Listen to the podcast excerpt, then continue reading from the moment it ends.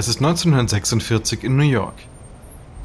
Ein Chauffeur steuert eine schwarze Limousine zur IBM-Zentrale in der Madison Avenue. Drinnen sitzt Thomas Watson Sr., ein schlachsiger und ungeduldiger Mann. Mit 72 Jahren hat er nicht mehr die Energie, die er lange Zeit für die Arbeit aufgebracht hat.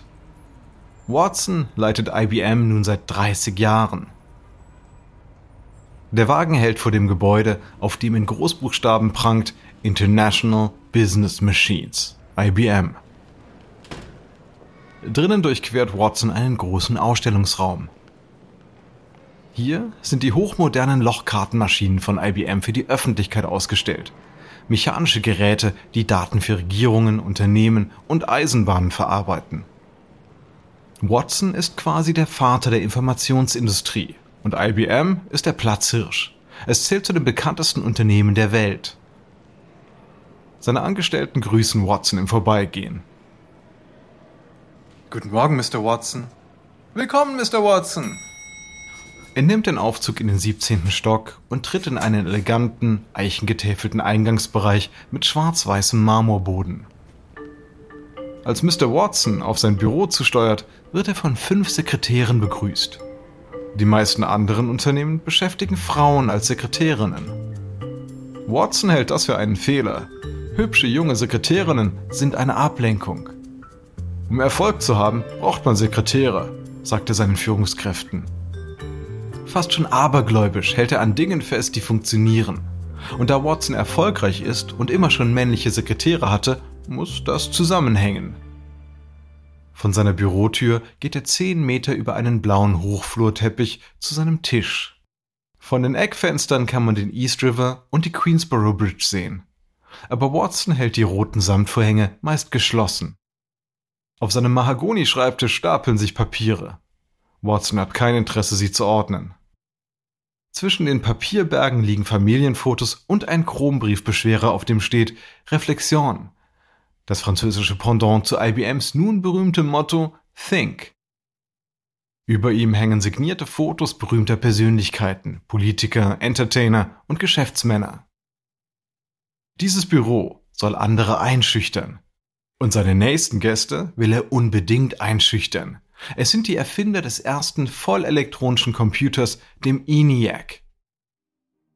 Einer seiner Sekretäre teilt ihm mit, dass der Physiker und der Elektroingenieur nun eingetroffen sind. Mr. John Eckert und Mr. John Morkley sind hier, um Sie zu sehen, Mr. Watson.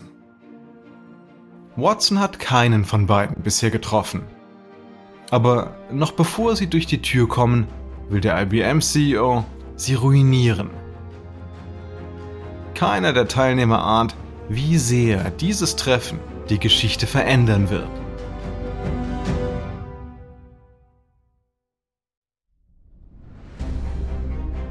Ich bin Alexander Langer für Wandery und das ist Kampf der Unternehmen.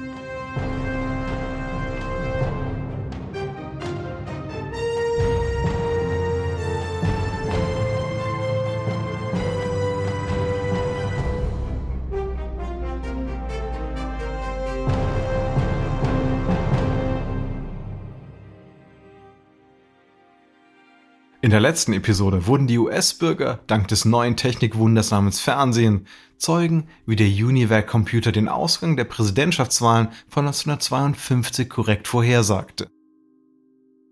Das war der Grundstein für einen bevorstehenden technologischen Durchbruch, den sich kaum jemand vorstellen konnte.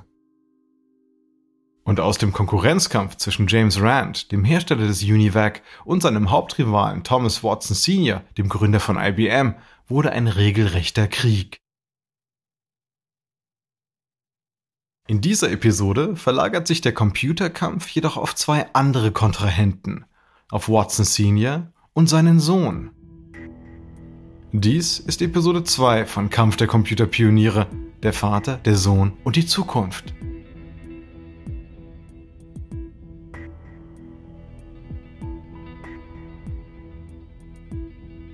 Zurück im Jahr 1946. Sechs Jahre vor der Wahlnacht findet ein Treffen in Thomas Watsons Büro statt, das er in den Sand setzt. Den Ausgang wird er später bereuen. Der Sekretär lässt die beiden Ingenieure und Neuunternehmer herein. Zögernd betreten Eckert und Markley Watsons elegantes Büro.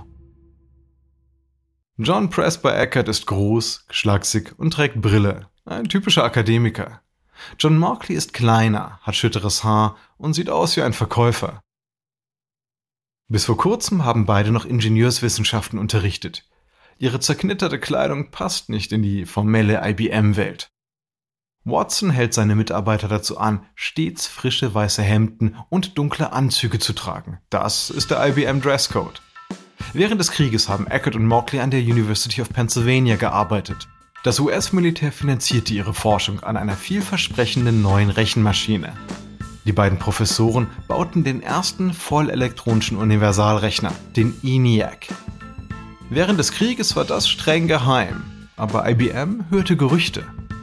Kurz nach dem Krieg wurde Watsons Sohn an die Universität geschickt, um herauszufinden, ob das Projekt eine Bedrohung für IBM sein könnte. Eckert führte Watson Jr. und den IBM-Mitarbeiter Charlie Kirk in einen Raum, in dem es dank der 18.000 Vakuumröhren des ENIAC drückend heiß war. Unbedacht großspurig erklärte Eckert ihnen, wie der ENIAC funktioniert. Elektronische Computer werden die elektromechanischen Maschinen wie die von IBM ablösen. Ist Ihnen etwa bewusst, dass diese neuen elektronischen Rechner Daten tausendmal schneller verarbeiten werden als Ihre besten Tabelliermaschinen?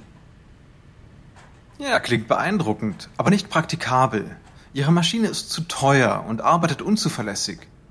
Wie sollen Unternehmen damit arbeiten, wenn ständige Röhren durchbrennen und sie sich abschaltet? Es war eine gewaltige Fehleinschätzung. Watson Jr. und Kirk erstatten Watson Sr. Bericht und folgern, dass die Professoren große Träumer und keine echte Gefahr für IBM sind. Doch kurz nach diesem Besuch verlassen Eckert und Morgley die Universität. Sie wollen mit dem ENIAC ein Unternehmen gründen. Als die Universität ihnen nicht das Patent überlassen will, kündigen sie. Und jetzt steht das Duo vor dem riesigen Büro von Watson Sr. und bittet IBM um Hilfe. Watson Jr. und Kirk gesellen sich dazu. Nach etwas höflichem Geplauder nimmt Watson Sr. das Gespräch in die Hand. Er sieht einen Weg, wie er die Wissenschaftler nutzen und, wenn nötig, ausschalten kann. Ich mache Ihnen ein Angebot. Sie werden kaum ein unabhängiges Unternehmen aufbauen können. Ich möchte, dass Sie für IBM arbeiten und ein Labor für elektronische Datenverarbeitung leiten. Ich stelle die Finanzierung, damit Sie Ihre Forschung fortsetzen können. Ah, danke für das Angebot, Mr. Watson, aber wir sind ein Unternehmen. Wenn Sie uns bei IBM wollen, möchten wir, dass Sie unsere Firma kaufen und integrieren. Ah, ich sehe das anders. Sie, Sie sind Wissenschaftler. Ihre Maschine ist ein Experiment. Sie haben kein Unternehmen. Wenn das Ihre Bedingungen sind, bin ich nicht interessiert.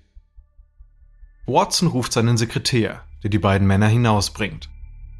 Mit einem abschätzigen Lachen wendet sich Watson an seinen Sohn und an Kirk. Diesen Markley mit seinen bunten Socken hätte ich hier ohnehin nicht gewollt. Watson ist aber weniger gleichgültig, als er da tut. Nach dem Treffen erklärt er, dass er über jedes IBM-Projekt informiert werden will, das dem ENIAC ähnelt. Sein Sohn und Kirk erinnern ihn, dass IBM während des Kriegs jede Forschung im Bereich Elektronik eingestellt hat. Doch es gibt ein Projekt.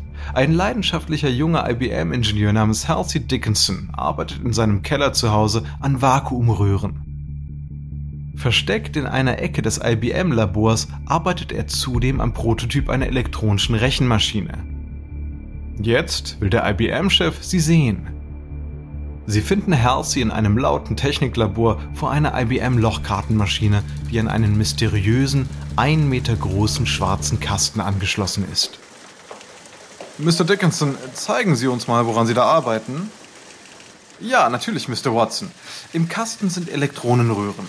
Die Röhren gehen beim Rechnen an und aus, wie unsere Tabelliermaschinen. Aber in den Röhren sind keine beweglichen Teile, daher können sie viel schneller schalten als mechanische Relais. Verstehe. Und warum läuft der Lochkartenleser weiter, während der Kasten immer wieder anhält? Ja, der Kasten wartet auf die Karten. Er wartet neun Zehntel der Zeit auf den Lochkartenmechanismus. Und es ist schon unsere schnellste Lochkartenmaschine hier.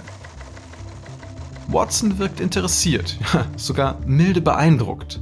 Aber was er auch sieht, ist eine Maschine, die das äußerst erfolgreiche IBM-Produktportfolio überflüssig machen könnte. Das würde sein Vermächtnis als Großunternehmer bedrohen. Aber der junge Tom Watson Jr. sieht das anders. Er sieht plötzlich eine phänomenale Chance, sowohl für IBM als auch für sich selbst. Watson Jr. weiß, dass sein Vorhaben ihn gegen seinen Vater aufbringen wird. Er wartet auf den richtigen Moment. Als erfahrener Segler, Skifahrer und leidenschaftlicher Pilot von Segelflugzeugen und Doppeldeckern weiß er, wie wichtig Timing ist. Sein Moment kommt im nächsten Jahr, während einer Besprechung im Büro seines Vaters mit Frank Hamilton, einem der besten Ingenieure von IBM. Watson Sr. schiebt Hamilton einen Zeitungsausschnitt zu. Es ist ein Artikel aus dem New York Herald Tribune vom 25. August 1947. Watson Sr. zieht eine finstere Miene. Hamilton wirkt nachdenklich. Watson Jr. lehnt sich über den Schreibtisch, damit er den Artikel vorlesen kann. Die US-Regierung plant die Finanzierung zweier unabhängiger Forschungsprojekte zum Bau von zwei elektronischen Rechenmaschinen, die schneller und besser sein werden als jedes Gerät bisher. Lies den zweiten Absatz, da wo steht, welche privaten Unternehmen diese Maschine mit der Regierung bauen werden. Lies mal. Fällt dir da was auf? Raytheon Corporation. Hm, das ist ungewöhnlich. Und, ah, verdammt, die Electronic Control Company.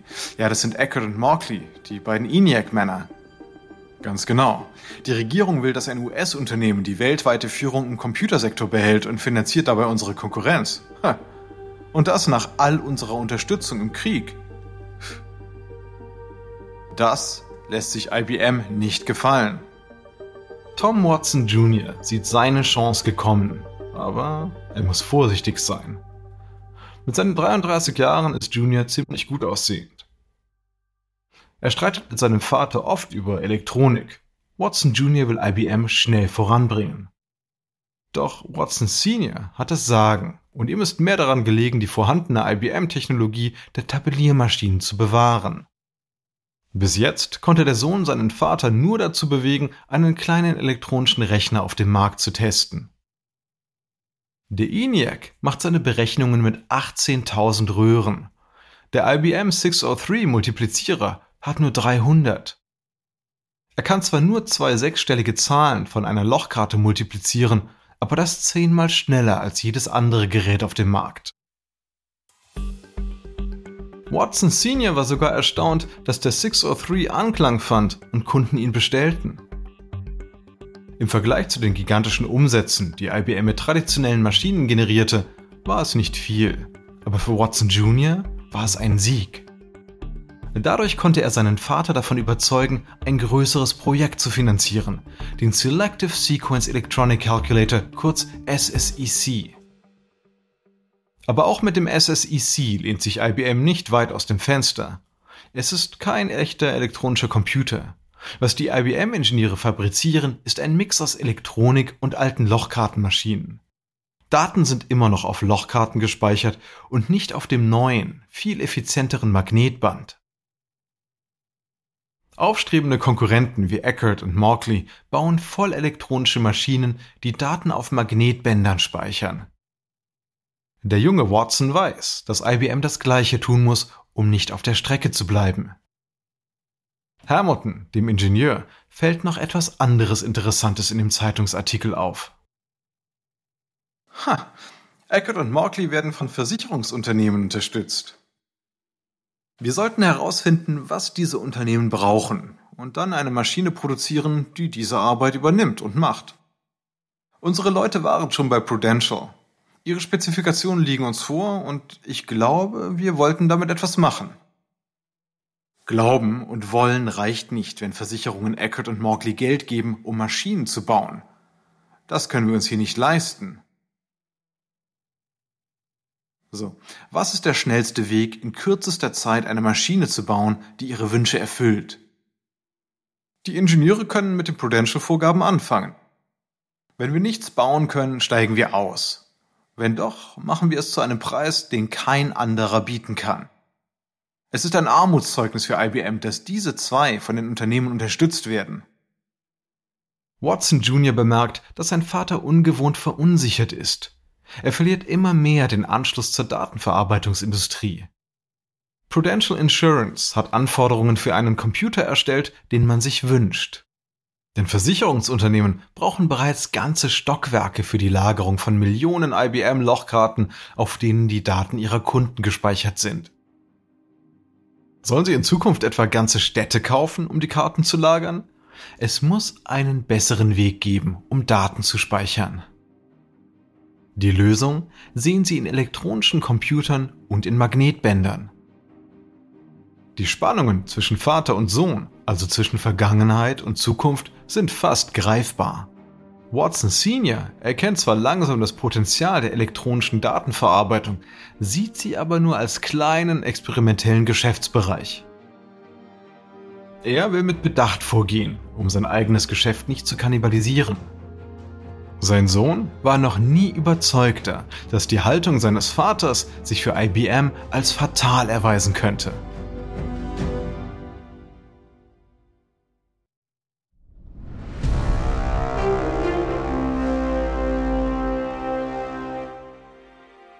Thomas Watson Sr. ruft ein paar Ingenieure, darunter Frank Hamilton, in sein Büro. Er kommt gerade aus der Lobby der New Yorker IBM-Zentrale, wo der halbelektronische SSEC-Computer öffentlich ausgestellt ist. Die Unterhaltung zeigt, wie sehr sich der IBM-Patriarch auf die falschen Dinge fixiert. Ich mache mir richtige Sorgen, dass die Maschine zu viel Staub abkriegt. Wir sollten sie unbedingt vor Staub schützen und richtig abdecken. Hamilton tritt vor. Das tun wir. Aber ich hab's doch gesehen. Der Staub kommt überall rein. Es ist furchtbar. Ja, ich habe zugesehen. Jede Woche.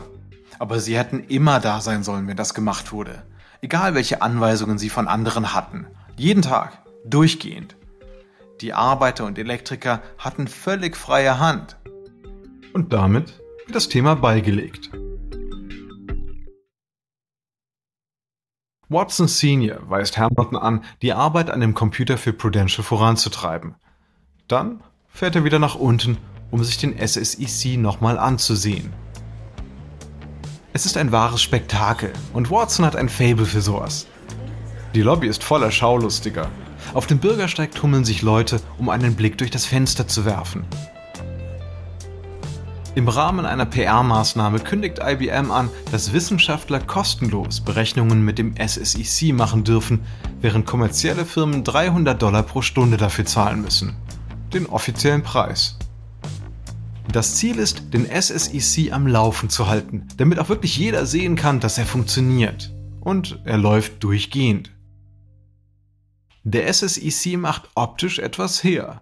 Tausende winzige Lämpchen blinken ohne erkennbares Muster auf und ab. Leute stehen vor schreibtischgroßen Konsolen und füttern die Maschine mit Informationen, die dann Antworten ausdruckt. Für die Passanten wirkt es wie Magie. Es ist ein Erfolg. Besucher geben dem SSEC den Spitznamen Poppy. Der New Yorker bringt eine Titelgeschichte über ihn. Und Watson Senior begreift, Computer begeistern die Öffentlichkeit. Ob man mit ihnen gute Geschäfte machen kann, ist allerdings eine andere Frage. Doch je mehr sich IBM der Elektrotechnik zuwendet, desto mehr fühlt Watson sich in den Ruhestand gedrängt. Dafür ist er trotz seines stattlichen Alters noch nicht bereit. Sein eigenes Überleben steht hier an erster Stelle. Instinktiv wehrt er sich gegen neue Technologien und das Thema seiner Nachfolge. Sein heftigster Widerstand richtet sich gegen die Person, die für technischen Wandel und eine neue Herrschaft bei IBM steht, seinen Sohn. Anfang 1949 sind Thomas Watson Sr. und Tom Watson Jr. eine tickende Zeitbombe geworden.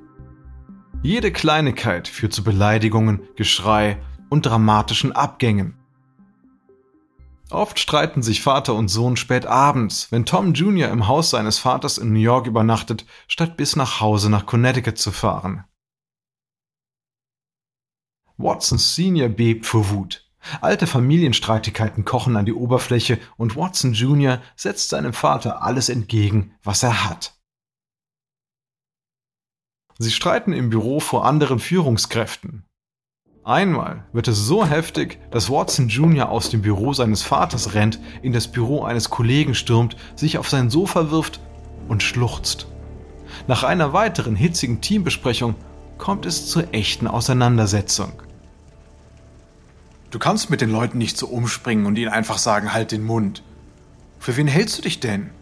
Ich bin vielleicht streng, aber immerhin nicht respektlos. Hör auf, deine alten Methoden der Unternehmensführung sind überholt. Diese Generation hat einen Weltkrieg erlebt. Die halten Druck aus. Aber ich halte es mit Respekt. Zu meiner Zeit nannten mich alle Mr. Watson. Dich sollen sie Tom nennen. Ja, ganz genau. Du hast unser Techniklabor beleidigt. Es ist das Beste der Welt. Ist es nicht. Es verliert den Anschluss. Es ist nicht mal das Beste im Umkreis. Der SSEC unten imponiert vielleicht New Yorker Passanten, aber technisch gesehen ist er eine Sackgasse. Die mechanischen Teile bremsen die elektronischen aus. Die Kunden wollen etwas anderes. Ich habe die Ingenieure in dem Labor eingestellt. Sie sind die Besten. Nein, sind sie nicht. Sie sind alt. Das MIT bildet Ingenieure aus, die auf Elektronik spezialisiert sind. Und wer stellt sie ein? Nicht wir.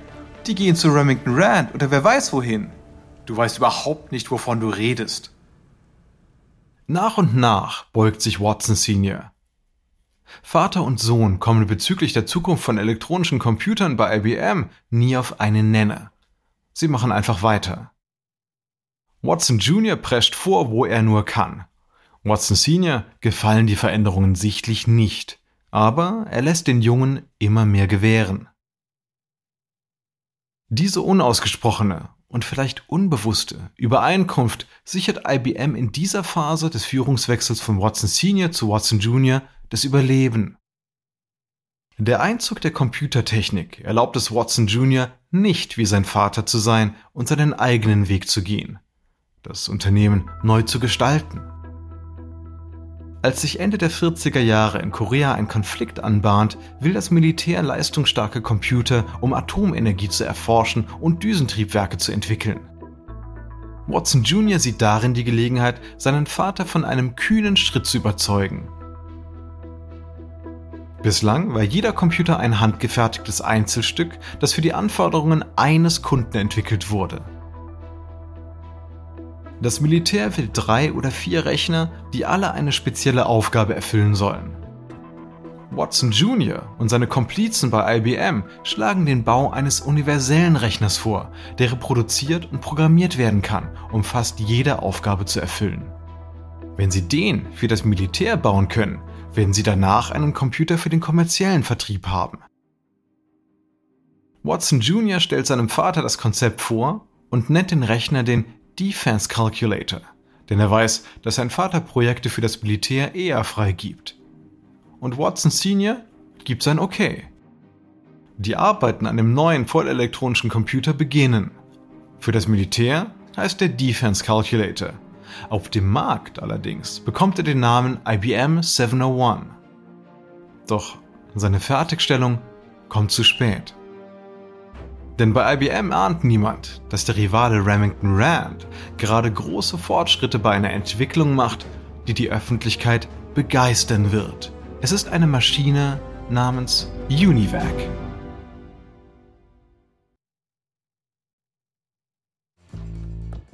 In der nächsten Folge. Das US-Militär und die Regierung halfen einst beim Aufbau von IBM. Jetzt könnte das Justizministerium das Unternehmen zerschlagen. Doch einer könnte davon profitieren. Thomas Watson Jr. Ich hoffe, Ihnen hat diese Folge gefallen. Ein kurzer Hinweis zu den Dialogen, die Sie soeben gehört haben. Wir wissen natürlich nicht genau, was gesprochen wurde, doch die Dialoge basieren nach bestem Wissen auf unseren Recherchen. Ich bin Ihr Sprecher, Alexander Lange. Kevin Maney hat diese Geschichte geschrieben. Er ist der Autor von The Maverick and His Machines, Thomas Watson Sr. and the Making of IBM. Karen Loss unsere leitende Produzentin und Redakteurin. Original Sounddesign von Bay Area Sound. Emily Kunkel ist unsere geschäftsführende Produzentin. Unsere ausführenden Produzenten sind Jess Radburn, Jenny Lower Backman und Marshall Louis. Erstellt von Erna Lopez für Wandery.